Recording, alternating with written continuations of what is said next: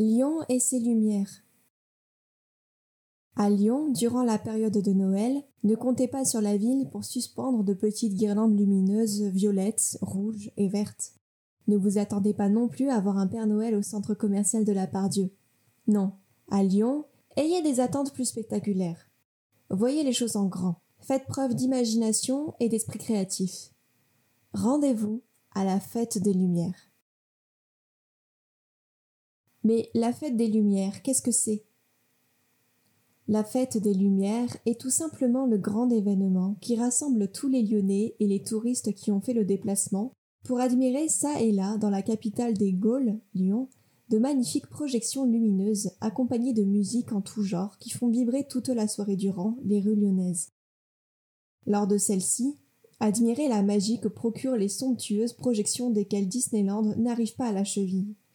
Mais surtout, N'oubliez pas d'admirer contemporainement les monuments qui servent de toile de fond aux lumières. Découvrez ainsi la grande cathédrale Saint-Jean-Baptiste, le palais de justice et les maisons mitoyennes du Vieux-Lyon qui bordent la Saône, la place Bellecour, l'intérieur du Grand Hôtel Dieu, le château Lumière, résidence dans laquelle vécurent la famille Lumière, le parc de la Tête d'Or, la rue de la République, la place des terreaux et bien entendu la basilique de Notre-Dame de Fourvière, illustre édifice, symbole de la ville de Lyon, niché sur les hauteurs de la colline de Fourvière.